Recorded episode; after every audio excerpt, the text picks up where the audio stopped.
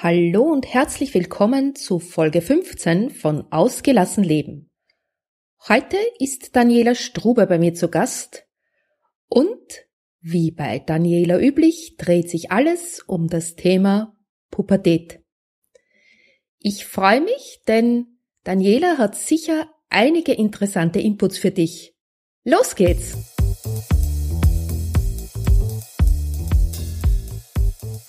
Hallo und herzlich willkommen bei Ausgelassen Leben, deinem Podcast für Ausgeglichenheit, Gelassenheit und Lebenslust. Ich bin Ilse Maria Lechner vom Entfaltungsparadies und freue mich, wenn ich auch in deinen Alltag Ausgeglichenheit bringen darf. Lass uns den Herausforderungen des Alltags gemeinsam gelassen und mit Lebenslust begegnen.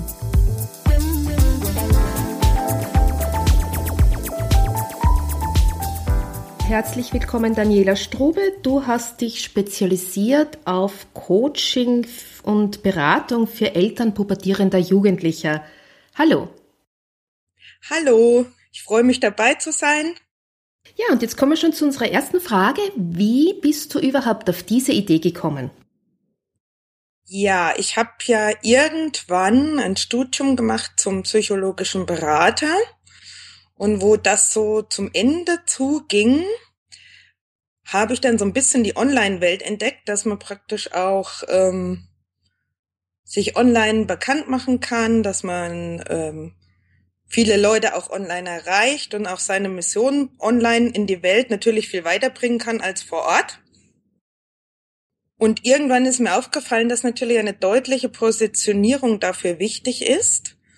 Und habe ich, dann habe ich mir natürlich Gedanken gemacht, ohne anfangs zu merken, dass das genau eigentlich schon vor mir lag. Also, dass ich damals schon wusste, was es ist, es nur noch nicht auf den Punkt bringen konnte. Da ich nämlich schon früher mit ähm, viel mit Eltern zusammengearbeitet haben, also ich habe selbst ein Kind mit einer ADS-Diagnose. Wir haben da so einiges über viele Jahre durch, natürlich dann auch die Pubertät mit zwei Jungs. Und ich habe damals schon auch Elterngruppen gegründet, habe viel mit Elterngruppen und mit der Familienberatung zusammengearbeitet. Ja, und irgendwann, ja, macht es natürlich Klick und der Knoten ist geplatzt.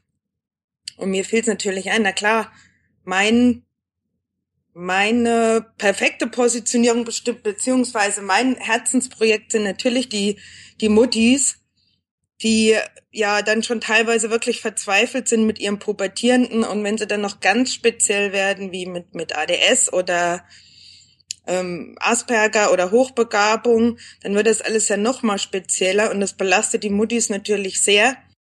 Ja, und es macht mir mittlerweile wirklich sehr viel Spaß, die Muttis da zu unterstützen und zu begleiten. In einem deiner Blogartikel habe ich von der Empfehlung eines Schokoladentages für Mütter gelesen. Den Begriff finde ich ja im doppelten Sinne des Wortes köstlich. Ich bin ja ein bekennender Fan von dunkler Schokolade, aber warum gerade Schokoladentag? Also der Schokoladentag, das sind ja bezeichnet bei mir ja die, die, ähm, ja, die Entspannungsmomente für die Mütter, wo ich auch empfehle, die also recht früh schon anzufangen, auch mal nur fünf Minuten, das müssen keine ganzen Tage sein. Aber Schokoladentag, das Wort ist mir auch mal einfach über den Weg gelaufen und ich fand das auch so klasse und so passend, ähm, weil ja, Schokolade, auch wenn es nicht wirklich gesund ist, aber wir wissen es ja alle, irgendwie entspannt uns das, auch wenn wir es nur denken. Aber es ist einfach was Köstliches, es ist was, die meisten Frauen lieben es, ich auch. Ich bin dann eher so wieder der Vollmilchtyp. Aber so ein Stückchen Schokolade ist doch einfach ganz klasse und dann kann man den Moment so genießen. Und so sollen diese Schokoladenmomente oder Schokoladentage für die Mütter oder die Frauen eben auch sein. Mhm. Kann ich absolut nachvollziehen. Ich bin ja ein Fan von diesen kurzen und effektiven Entspannungsübungen und auch von kurzen, knackigen, äh, ja, äh, Unterbrechungen unseres Tages, die uns dann wieder auf neue Gedanken bringen. Was können aber Eltern deiner Meinung nach tun, um während der Pubertät gelassen und handlungsfähig zu bleiben? Weil meistens ist es ja so, dass uns dann diese eigene Starre handlungsunfähig macht.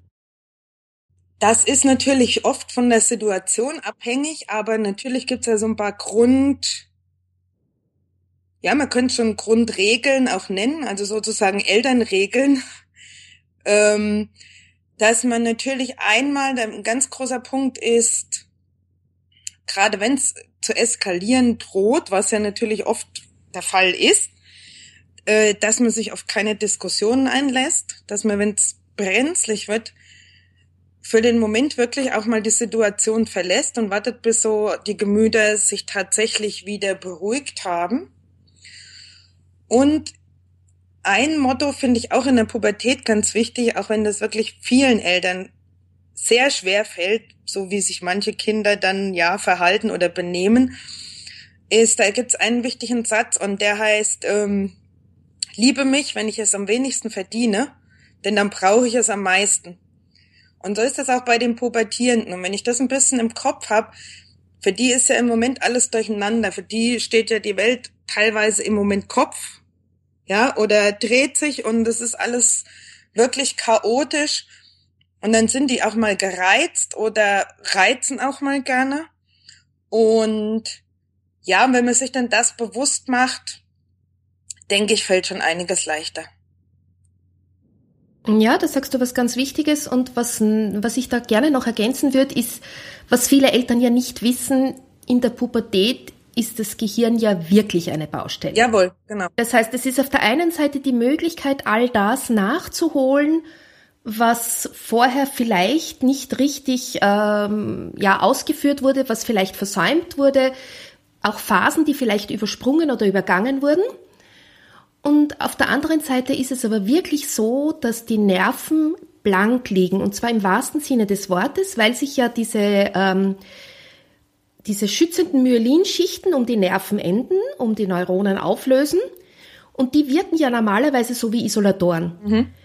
Das heißt, es kommt wirklich zu Kurzschlussreaktionen im Gehirn und ich glaube, wenn wir uns Eltern das bewusst machen, dann ist das Verständnis ungleich größer. Die können manchmal wirklich nichts dafür. So lästig das ist und so unangenehm das ist, aber sie können manchmal wirklich nichts dafür. Ja, genau, da kann ich dir unbedingt nur zustimmen. Und daher kommen eben wirklich oft diese, auch diese Stimmungsschwankungen, dass wirklich von einer Minute auf die andere die Stimmung von ganz super bis plötzlich ich flipp aus oder ich ja oder alles scheiße eh alles egal scheiße genau und was auch daher rührt was oft wirklich von von Eltern missverstanden wird ist die Vergesslichkeit also es ist wirklich es gibt eine, eine extreme Vergesslichkeit so schubweise auch bei den Pubertierenden und das bringt einen natürlich auch manchmal auf die Palme, aber das ist auch sowas, wo man sagt, sie können tatsächlich oft nichts dafür. Das ist aber gerade was, was Frauen ja im Prinzip verstehen sollten, weil bei den Jugendlichen ändern sich die Hormone und wir Frauen kennen das ja auch alle. Während der Schwangerschaft oder während der Stillperiode ist manche Frau ja sehr vergesslich Richtig. oder viel vergesslicher, als es vorher und nachher je war. Ja. Und müde. Und das müde, ja. Und auch das ist eine Parallele, ja. Zu äußerst seltsamen Zeiten müde. Und das ist auch so ein Punkt, was Pubertierende, ich habe wirklich oft das Gefühl, die, die, ja, das ist auch wieder so was, was die natürlich nicht bewusst machen, aber wo sich die, der Schlafrhythmus ändert sich komplett, weil man kann das wirklich bei 99 Prozent aller Kinder in dem Alter beobachten. Mhm. Also nachts oft zugange sind und tagsüber am liebsten ja einen ganzen Tag verschlafen würden. Ja. Und was sind denn deine drei besten Tipps an die Eltern pubertierender Kinder? Oder Jugendliche eigentlich? Mhm. Meine drei besten Tipps, also der oberwichtigste Tipp meiner Meinung nach ist das Vertrauen, dass wir den Kindern vertrauen und ihnen auch was zutrauen das heißt, auch wenn sie sich, wenn sie anfangen, sich abzunabeln, sie gehen alleine raus, sie erzählen nicht mehr alles. Natürlich machen wir uns Sorgen, dass sie an falsche Freunde geraten könnten, dass irgendwas passieren könnte unterwegs, dass sie ja trinken, rauchen, was alles eben so passieren könnte. Aber ich glaube, da kommt man weniger mit Verboten weiter, sondern da ist es wirklich das Vertrauen, dass ich sage, ich vertraue dir, dass du selber soweit bist, dass du das einschätzen kannst. Und sollte doch mal eine Kleinigkeit in die Hose gehen oder das Vertrauen mal missbraucht werden, dann wird ja auch was draus gelernt. Also das ist für mich der allererste, allerwichtigste Punkt, den Kinder sowieso haben müssen und in der Pubertät eben noch mehr haben müssen. Und umso mehr vertrauen sie dann auch ihren Eltern, dass wenn mal was, doch mal was passiert ist oder wenn sie vielleicht doch mal Blödsinn gemacht haben, äh, können sie auch das Vertrauen haben, dass sie nach Hause kommen dürfen und ihren Eltern auch was anvertrauen dürfen. Mhm. Also das ist der erste wichtige Punkt.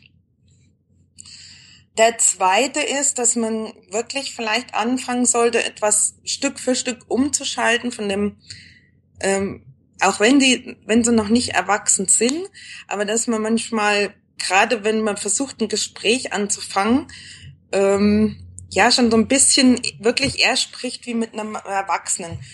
Dass man nicht sagt, so wir reden da jetzt mal drüber zum Beispiel, sondern einfach, äh, dass man sagt, du, ist es okay? Darf ich, darf ich reinkommen? Das ist die nächste Frage. Also anklopfen, reinkommen in das Zimmer des Jugendlichen, was wieder auch was mit Respekt zu tun hat, den wir uns ja auch wünschen. Eben nicht mehr behandeln wie ein Kleinkind, sondern wirklich wie ein Heranwachsenden. Das ist der zweite wichtige Punkt. Ja, der dritte, jetzt muss ich erst überlegen, weil es gibt noch einige, welche ist noch ganz wichtig davon. Ja, dass man, ja, der, noch sehr wichtig ist auch ähm, die ja, Jugendlichen, die Teenies äh, äh, ernst zu nehmen, dass man sie ernst nimmt in ja, wenn zum Beispiel bei der Kleidung, ja, sie kleiden sich vielleicht mal anders als wir. Und dass man sich darüber zum Beispiel nicht lustig macht. Oder wenn sie tatsächlich mit einem Problem kommen und eine Frage haben, wo wir natürlich vielleicht schmunzeln und denken, ups, was ist denn das jetzt? Aber niemals eben darüber lustig machen, sondern wirklich diese Dinge äh, ernst nehmen und auch so behandeln. Mhm. Ja, kann ich absolut unterstreichen. Das sind so diese Punkte, wo ich auch also aus der eigenen Erfahrung weiß, dass sich die Jugendlichen das auch später dann wertschätzen, wenn sie erwachsen sind. Also wo sie auch später dann noch erzählen, ja, also fand ich super, dass du das so gemacht hast. Wie können Eltern in dieser schwierigen Zeit ihre Jugendlichen am besten unterstützen? Auch wieder, wie gesagt, da, da sind wir eigentlich wieder bei dem Thema Verständnis, dass man wirklich die Dinge wichtig nimmt, die im Moment anliegen. Die müssen morgen gar nicht mehr so wichtig sein, aber heute im Moment sind sie wichtig, dass man ihnen, ähm, die sagen oft diesen typischen Satz, lass mich in Ruhe,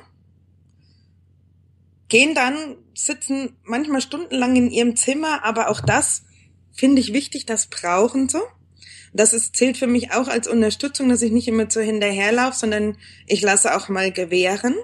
Ja? Ja. Und ja, loslassen. Loslassen. Ist auch eine ja, Unterstützung. Absolut. Eine ganz wichtige Unterstützung. Hm, ich verwende da oft den Satz loslassen, ohne fallen zu lassen. Ja. Ja. Also nicht frei laufen lassen, weil dann laufen sie ja auch ins Leere irgendwo, aber schon. Aber an einer sehr, sehr langen Leine laufen lassen. Ja, genau, genau, genau so. genau so. Richtig, genau.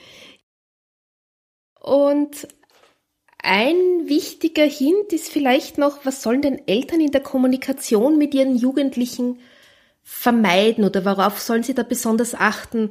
Denn es gibt ja so Schlüsselworte, auf die die Jugendlichen besonders anspringen. Ja, das sind, die, die gibt es natürlich vielleicht ein bisschen bei jedem anders, aber hm, wenn der Satz natürlich schon anfängt mit, mit du musst, da geht's schon mal, das ist schon mal das erste, wo ich glaube, da machen die dann irgendwann alle zu. sondern wirklich ähm,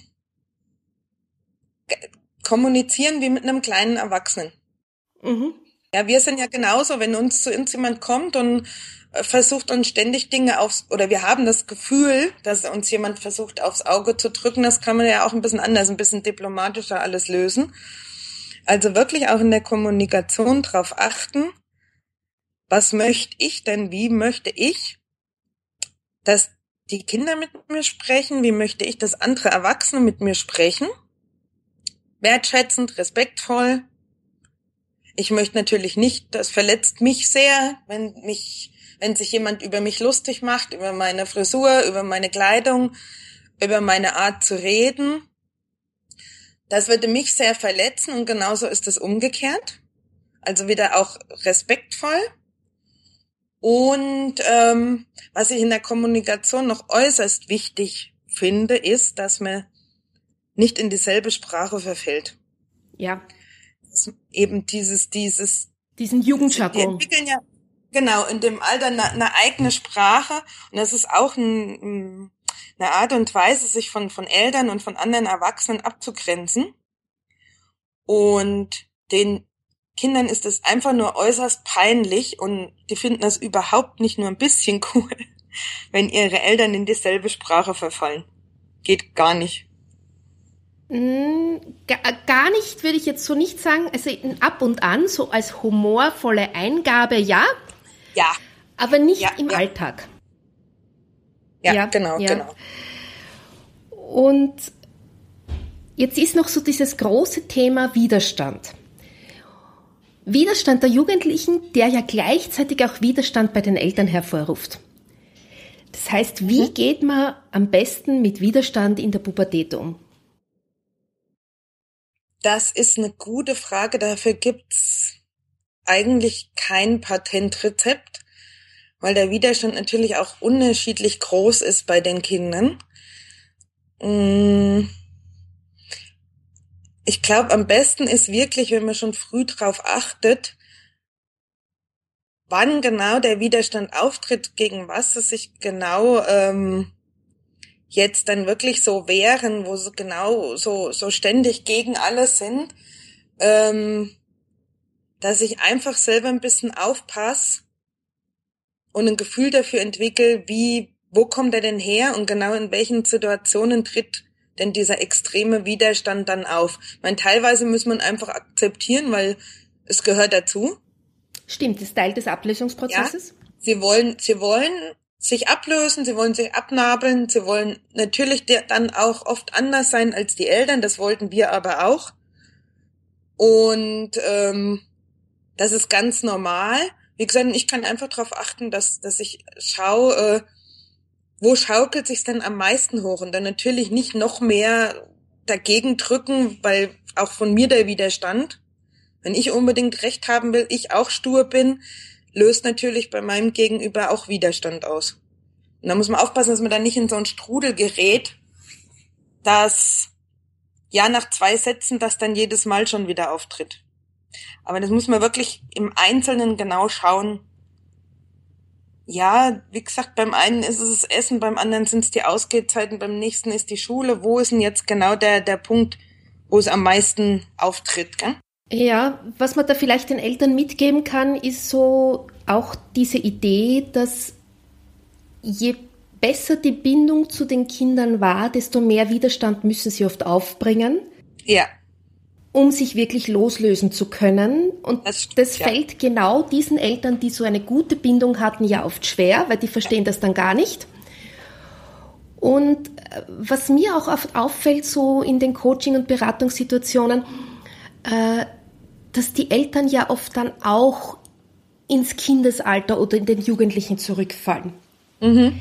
Wenn so diese großen Streitsituationen aufkommen, dass dann die Eltern auch auf einmal mit den Türen knallen, auf einmal auch laut werden, nicht mehr sachlich bleiben können und dann stehen sich auf einmal zwei Jugendliche oder zwei Kinder gegenüber und nicht ein junger Erwachsener und ein Erwachsener.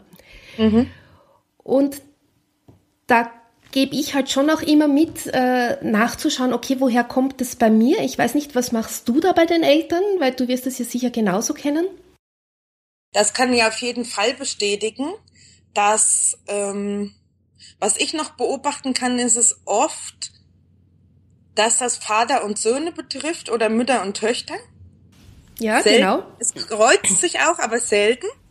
Ja, ähm, ich vermute mal, dass das tatsächlich was damit zu tun hat, was man so selber in seiner Jugend so für Kämpfe ausgetragen hat. Und die dann, ich glaube schon, dass man dann tatsächlich in ein Muster verfällt. Also nicht jeder, aber viele.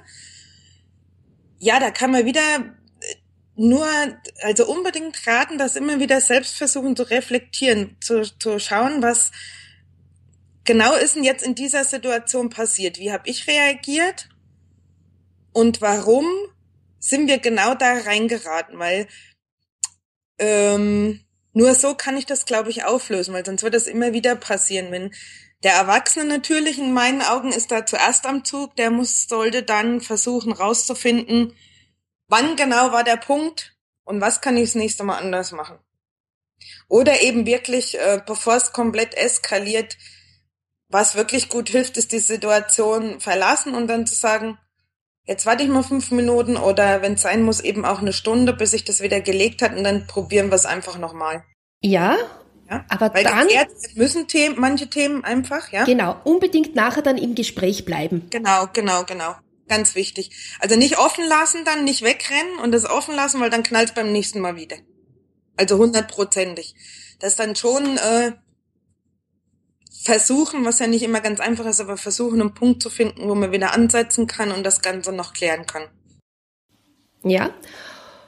Und äh, was ich noch ganz wichtig finde, ist dieses eben im Gespräch bleiben äh, und auch so auf beiden Seiten so eine Prise Humor zu bewahren. Ich kann mich erinnern, also ich erzähle das wirklich sehr, sehr gerne, weil das so eine, eine ja, eine Schlüsselgeschichte ist. Als mein Sohn 13 war, habe ich irgendwas zu ihm gesagt am Esstisch und er hat fürchterlich genervt mit den Augen gerollt. Und anstatt selber genervt zu sein, habe ich auf einmal geschmunzelt und habe gesagt, ja, stell dich drauf ein. Deine Aufgabe in den nächsten Jahren ist es, genervt zu sein. Und meine Aufgabe als Mutter ist es, dich zu nerven. Genau. Und konsequent zu sein. Und wir mussten dann beide so lachen, dass das nie wieder Thema war. Ja. Ich schwör's, also wir hatten schon andere Themen, aber dieses absolute Genervtsein voneinander war kein Thema mehr. Mhm. Das ist auf jeden Fall, wenn man noch nicht so dann extrem in so einer Situation ist, wo man wirklich schon wirklich diskutiert oder wo Türen knallen, sondern wenn die so am Anfang ist, wo es am Anfang so brenzlig wird, ist das auf jeden Fall eine super Idee und kommt bei den, also bei den meisten Kindern zumindest wirklich gut an. Naja, vor allem sie wissen dann auch, okay, die Mama versteht mich. Genau. Die weiß, dass sie mich nervt, aber die hat halt auch ihre Gründe. Ja. Und im Prinzip wissen sie ja, dass mhm. die Sachen, die wir sagen, nicht ganz äh, ohne Hand und Fuß sind, ja, sondern genau. dass, das, dass da schon was dahinter ist. Ja. Nur sie müssen sich ja trotzdem manchmal auflehnen. Ja. Ganz, ja, unbedingt. Ohne, ich sage immer, wenn sie es nicht tun würden, wäre es ja auch seltsam, ja. Also ein Teenager, der nicht mal äh, ja krantig wird oder der nicht mal anderer Meinung ist als die Eltern oder die Geschwister oder der nur ganz ruhig und brav daherläuft mit das wäre ja auch nicht normal. Also da würde ich mir dann Sorgen machen. Stimmt. Ja. Ja, das ist ein guter Abschluss, finde ich. Ähm, wir leben einfach mit unseren Teenagern. Ja. Mit unseren Pubertieren. Wir nehmen sie so, wie sie sind. Wir versuchen ihnen möglichst respektvoll, möglichst wertschätzend zu begegnen. Und ja, wir bleiben in Kommunikation. Ich danke dir ganz, ganz herzlich für das Interview. Ich bin sicher, meine Hörerinnen und Hörer können sich da einiges mitnehmen. Ich hoffe, man hört nicht allzu stark, dass ich verkühlt bin. Ich bin ein bisschen verschnupft und klingt daher leicht nasal. Aber so ist es nun einmal. Ja. Vielen Dank, Ilse. Hat mich sehr gefreut, hat sehr viel Spaß gemacht. Und ich denke auch, dass die Hörerinnen, die Muttis zumindest da einiges mitnehmen können raus. Hat viel Spaß gemacht. Herzlichen Dank. Diese Folge hat dir gefallen? dann freue ich mich auf eine 5-Sterne-Bewertung bei iTunes. Alle Show Notes für diese Folge und alle Links zu Daniela und ihrem Angebot findest du unter dem Link www.entfaltungsparadies.at slash agl minus Episode 15. Ich bin sicher, du konntest dir einige interessante Anregungen mitnehmen im Umgang mit deinem Pubertier. Und in Zukunft wird es euch leichter fallen, euren Familienalltag gelassen und ausgeglichen zu gestalten. In diesem Sinne freue ich mich bis zum nächsten Mal und bleib gelassen.